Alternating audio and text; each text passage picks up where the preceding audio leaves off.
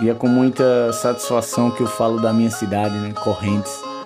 Através da poesia eu retrato toda a história, onde eu digo uma cidade banhada por um rio de três nascentes, no início denominada como Barra de Correntes, onde fora construída um templo gerando um agrupamento que pouco a pouco foi habitado. E com anos de habitação, aquele lugar então tornou-se um povoado.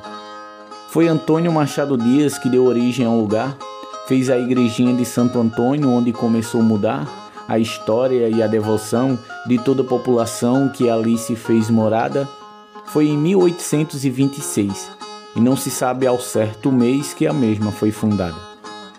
Já em 1848 houve a denominação do povoado Barra de Correntes à Vila da Conceição, onde a igreja matriz foi construída, sendo ali o ponto de partida para se emancipar, trazendo a esperança de melhorias e mudanças para o povo desse lugar.